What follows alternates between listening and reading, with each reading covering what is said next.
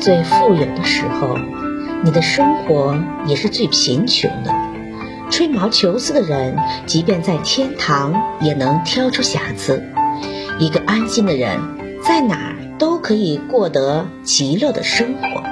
抱着振奋乐观的思想，如同居住在皇宫一般，犯不着千辛万苦求新。无论衣服还是朋友，把旧的翻新，回到他们中去。万物万事没有变，是我们在变。